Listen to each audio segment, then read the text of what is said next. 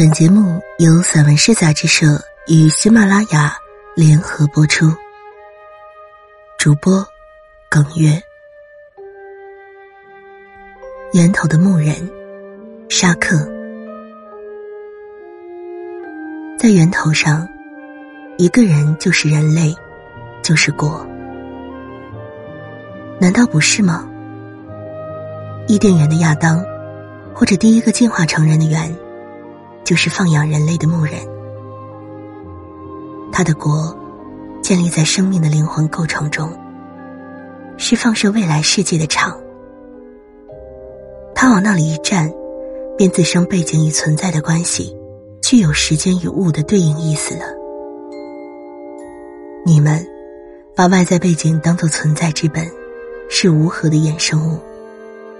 你们与大江大河、大山大漠合影，把笼统的价值当成自身的出息。它不同，它的物质体有别于惯性的整体，具有相对独立的存在与方式。活在一生的行为中，活在思考着的动作中。独立人格、原创思想和造化能力，是它的价值所在。剥离外在背景的附加值。你们加起来，也不及他十分之一的能。在他的国里，铺垫着文明的原理，有着独造巴别塔、独占风车、独做白日梦的离奇经历。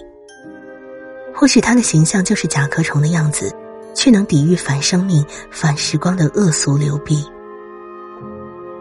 他是让钉子拐弯的长，不在乎逆流和恶难，引领你们这群认识许多字的无知羔羊。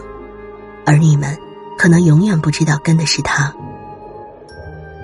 不管世事及风向怎么变，他是连续的文化传统和生活方式结成的爱。